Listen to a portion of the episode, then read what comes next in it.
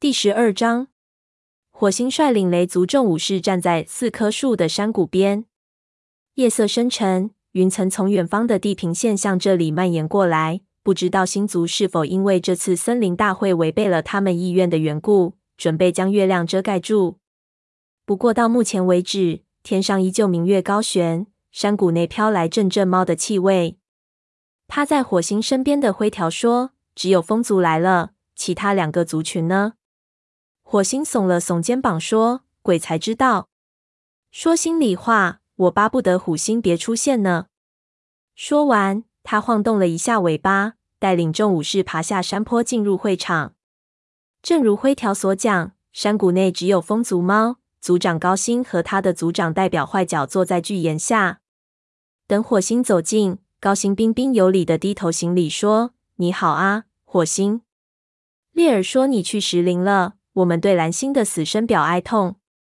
火星低头回礼说：“我们也一样感到悲痛。他是一位品格高尚的族长。”高星说：“他选了一位优秀的继任者。你为你们族群出了很多的力。”高星和善的语气令火星感到十分意外，不由得说话有些结巴。我我希望将来能为族群做更多的贡献。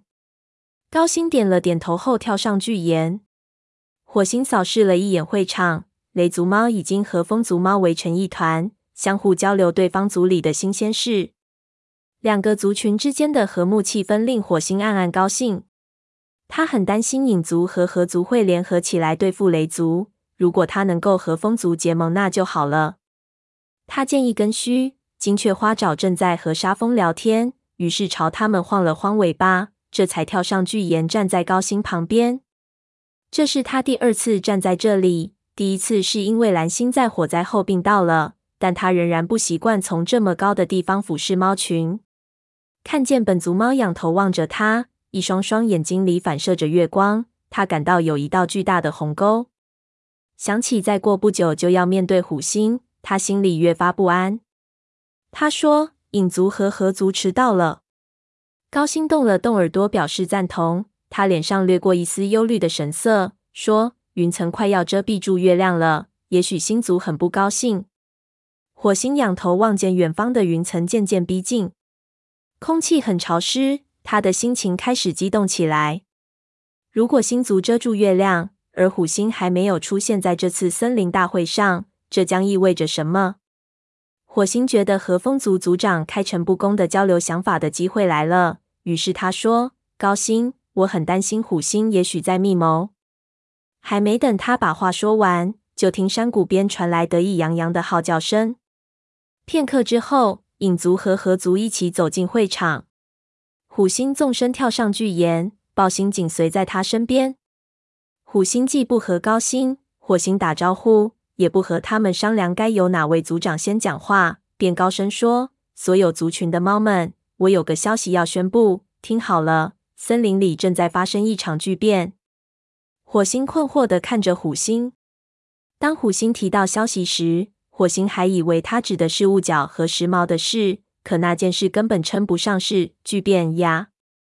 会场上顿时陷入死一般的寂静，所有的猫都睁大了眼睛等着虎星往下说。火星身上的每一根毛都竖立起来，不知道是由于紧张的缘故，还是因为满天乌云的缘故。虎星说：“是的，巨变。星族告诉我说，帮助森林里的每一只猫应对这场巨变是影族不容推卸的责任。每一只猫。”高星小声嘀咕了一句，随即走上前。虎星，虎星没有理会他，继续说：“星族会助影族一臂之力。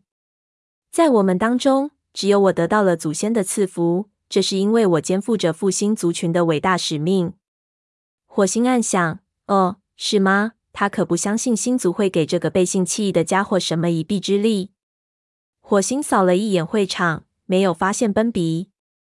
在影族前族长叶星患病期间，全赖影族医生奔比主持大局。他对虎星接替影族族长一事显得并不怎么高兴。火星本想看看奔比对虎星的上述一番话作何反应，但他找来找去，也没有看见奔比的影子。火星想把奔比留在家里，这样他就不能反对虎星的言论了吧？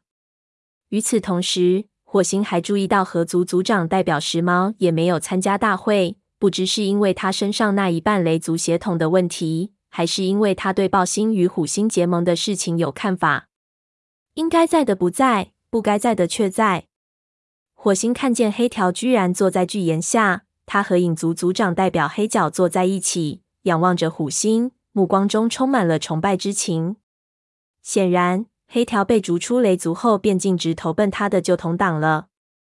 虎星又说：“众所周知，变化已经出现在我们身边。这种灾难性的变化超出我们的控制能力。去年落叶季节，森林里多处地方都遭受了洪灾。接着，一场大火又席卷了雷族的领地。”说到这里，他瞥了火星一眼。火星见他那副傲慢样，恨不得在他脸上狠抓几下。侵入我们领地里的两腿动物越来越多，我们的生活举步维艰。我们必须做出相应改变，以应对这场危机。巨岩下有许多猫大声吆喝，表示赞同。不过，他们都是影族和河族的。雷族和风族的武士们面面相觑，都不明白虎星说这番话到底有何企图。火星也感到十分震惊。他本以为虎星会在这次森林大会上公开雾角和时髦的身世，并向雷族要回黑莓爪和黄爪，因此已经筹划好了应对的办法。不料事情竟会发展得如此出乎意料。星族已经为我们指出了一条明路。虎星说着，仰头望了眼天空，乌云越积越厚。虎星继续说：“为了生存下去，我们必须联合起来。如今森林里四个族群各自为政。”我们的大部分精力都耗费在相互争斗上。如果我们成为一家，实力一定会大大增强。四大猫族必须合并。会场上一片寂静，微风拂过，四棵树发出轻轻的沙沙声。远方传来一声闷雷。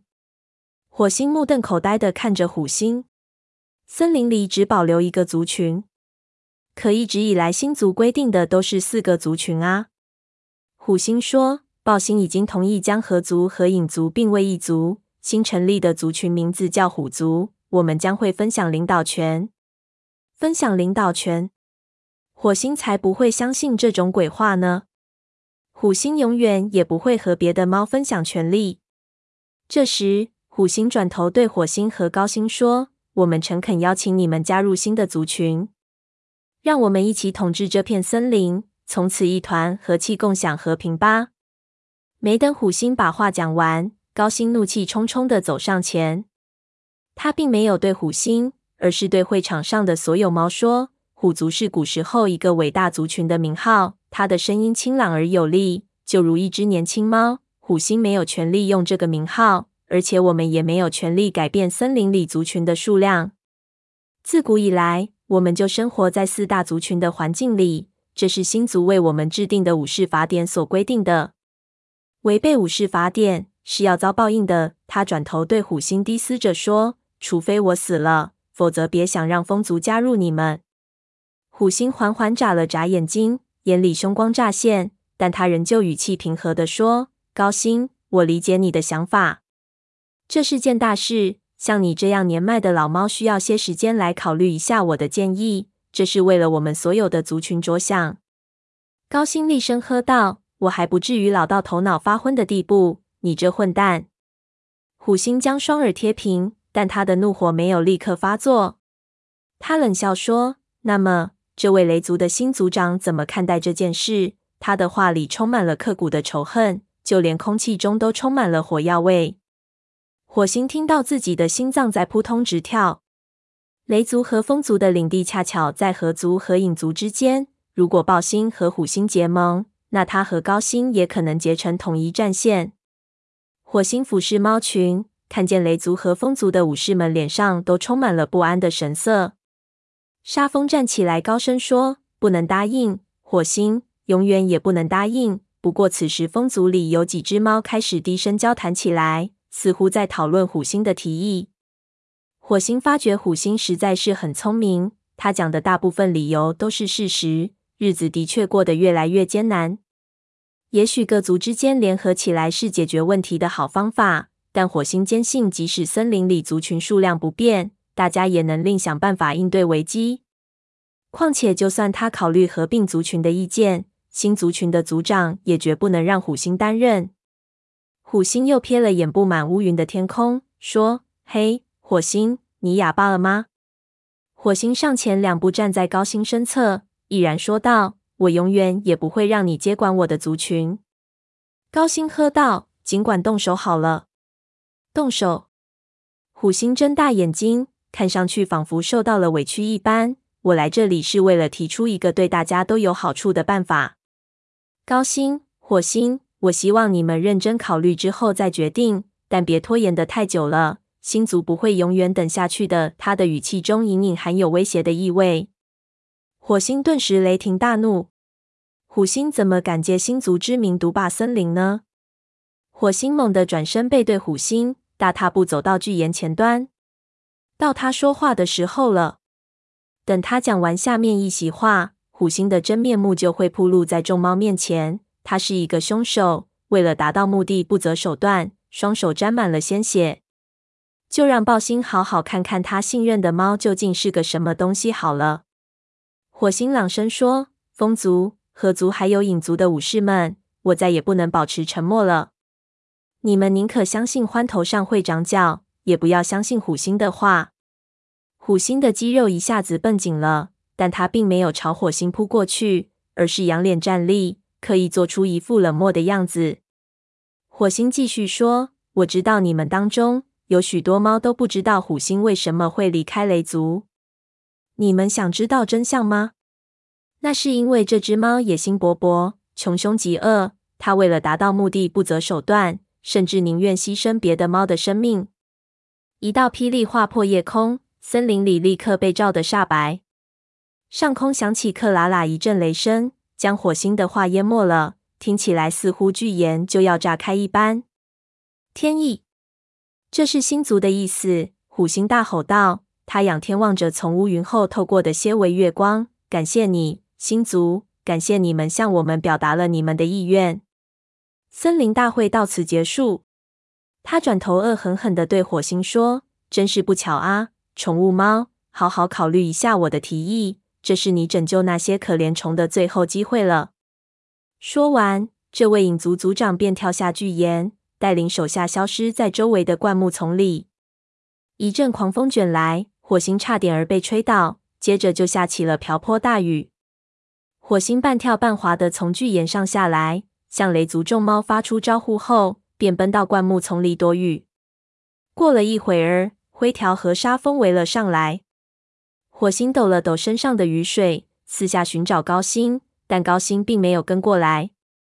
雨越下越大，雨水打在树叶上，四下散去。四株巨大的橡树在狂风中剧烈的摇摆，长草和灌木都被吹得趴在地上。虽然外面电闪雷鸣，风雨大作，但火星的内心却更加混乱。他仰天长啸：“这不可能！”我以为虎星还没有独霸整个森林的想法。灰条问：“但我们能怎么办呢？”你没有把虎星的真面目揭发出来。沙风生气地说：“这不是火星的错，都怪这场暴风雨。”火星说：“现在说什么都晚了。我们的决定，下一步该怎么做？有什么可决定的？”沙风厉声喝道：“战斗的火焰在他的眼中燃烧。”当然是奋起反抗了，直到我们把那个混蛋赶出丛林为止。火星点了点头，没有说话。他不由得想起蓝星说的那个预言：四个将变成两个，狮子和老虎之间发生大战。老虎指的一定是虎族了，可狮子指的又是什么呢？火星想起了蓝星的后一句预言。第十二章，火星率领雷族众武士站在四棵树的山谷边。夜色深沉，云层从远方的地平线向这里蔓延过来。不知道星族是否因为这次森林大会违背了他们意愿的缘故，准备将月亮遮盖住。不过到目前为止，天上依旧明月高悬，山谷内飘来阵阵猫的气味。趴在火星身边的灰条说：“只有风族来了，其他两个族群呢？”火星耸了耸肩膀说：“鬼才知道。说心里话。”我巴不得虎星别出现呢。说完，他晃动了一下尾巴，带领众武士爬下山坡，进入会场。正如灰条所讲，山谷内只有风族猫族长高星和他的族长代表坏脚坐在巨岩下。等火星走近，高星彬彬有礼的低头行礼，说：“你好啊，火星。”列尔说：“你去石林了，我们对蓝星的死深表哀痛。”火星低头回礼说：“我们也一样感到悲痛。他是一位品格高尚的族长。”高星说：“他选了一位优秀的继任者。你为你们族群出了很多的力。”高星和善的语气令火星感到十分意外，不由得说话有些结巴。我我希望将来能为族群做更多的贡献。高星点了点头后跳上巨岩。火星扫视了一眼会场。雷族猫已经和风族猫围成一团，相互交流对方族里的新鲜事。两个族群之间的和睦气氛令火星暗暗高兴。他很担心影族和河族会联合起来对付雷族。如果他能够和风族结盟，那就好了。他建议根须金雀花爪正在和沙蜂聊天，于是朝他们晃了晃尾巴，这才跳上巨岩，站在高星旁边。这是他第二次站在这里。第一次是因为蓝星在火灾后病倒了，但他仍然不习惯从这么高的地方俯视猫群。看见本族猫仰头望着他，一双双眼睛里反射着月光，他感到有一道巨大的鸿沟。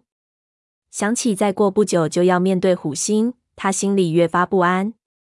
他说：“影族和河族迟到了。”高星动了动耳朵，表示赞同。他脸上掠过一丝忧虑的神色，说。云层快要遮蔽住月亮了，也许星族很不高兴。火星仰头望见远方的云层渐渐逼近，空气很潮湿，他的心情开始激动起来。如果星族遮住月亮，而虎星还没有出现在这次森林大会上，这将意味着什么？火星觉得和风族族长开诚布公的交流想法的机会来了，于是他说：“高星，我很担心虎星也许在密谋。”还没等他把话说完，就听山谷边传来得意洋洋的号叫声。片刻之后，影族和河族一起走进会场。虎星纵身跳上巨岩，豹星紧随在他身边。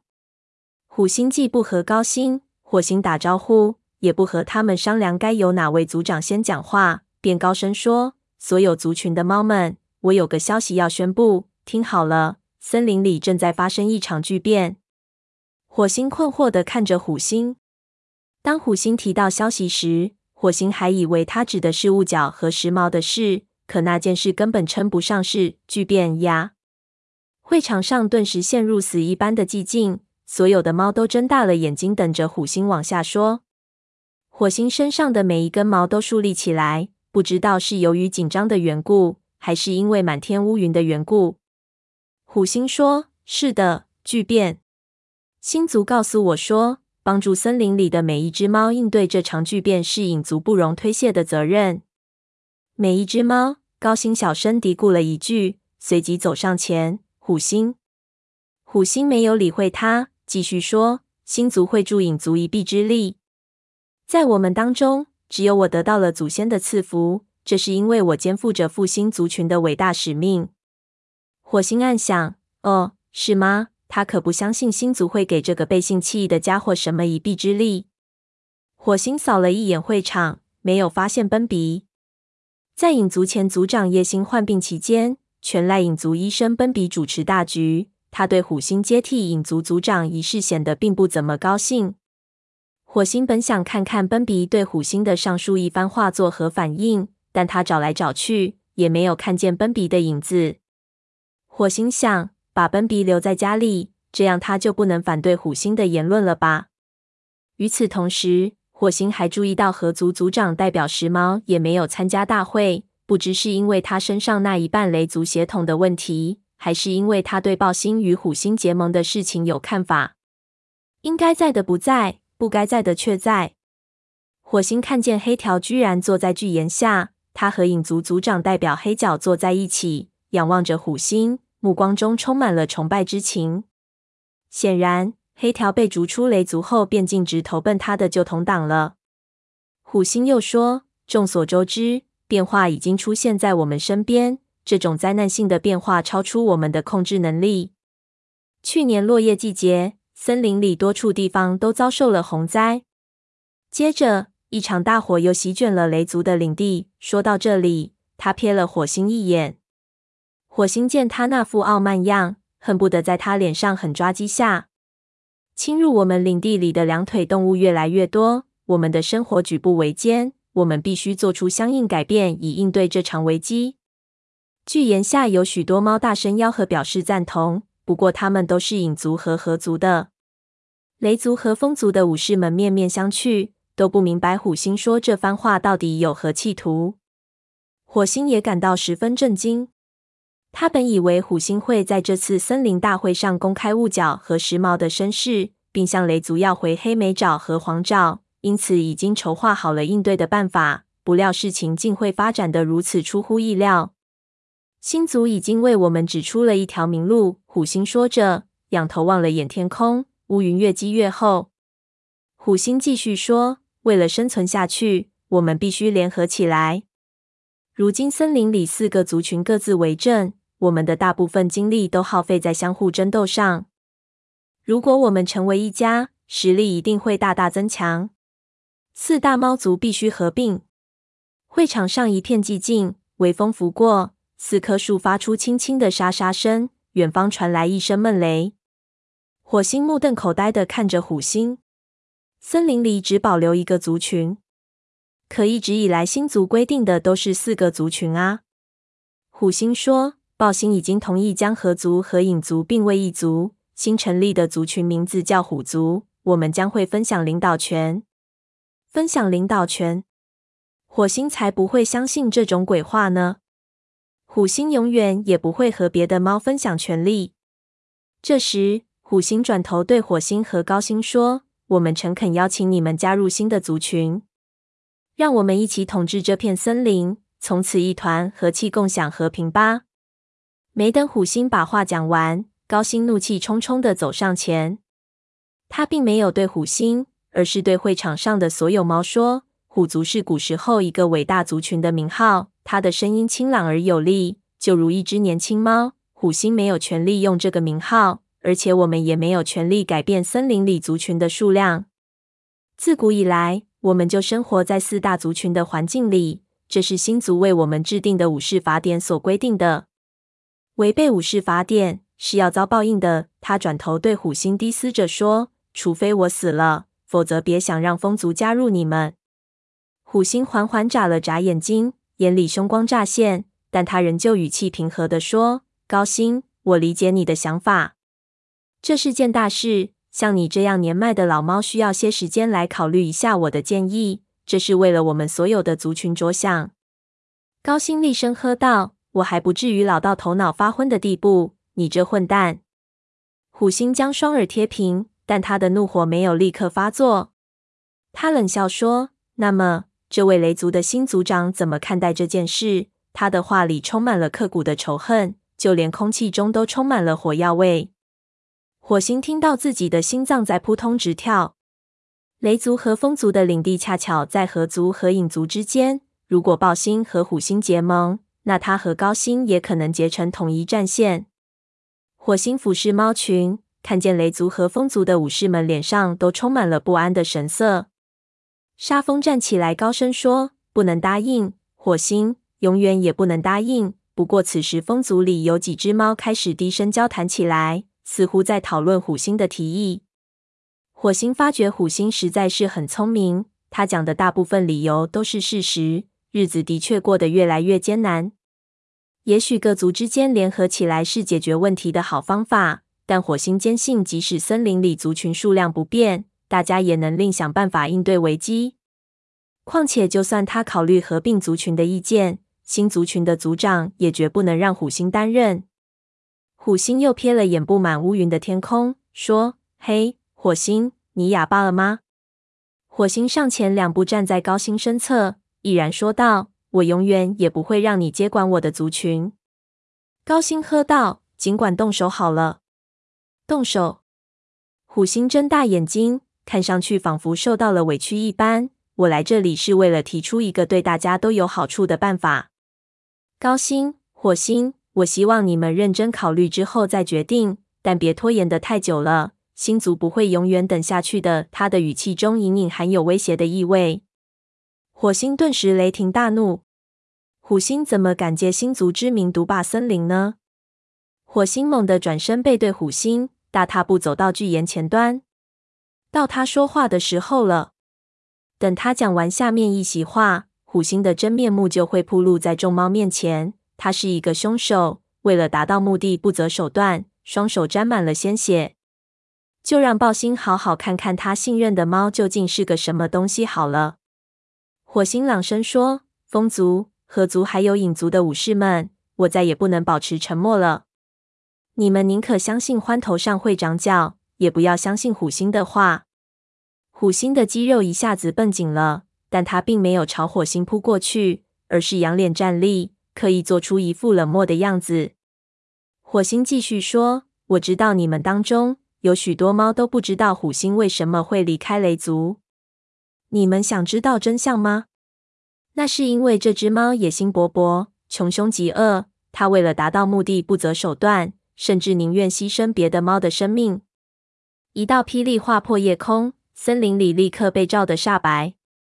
上空响起克拉拉一阵雷声，将火星的话淹没了，听起来似乎巨岩就要炸开一般。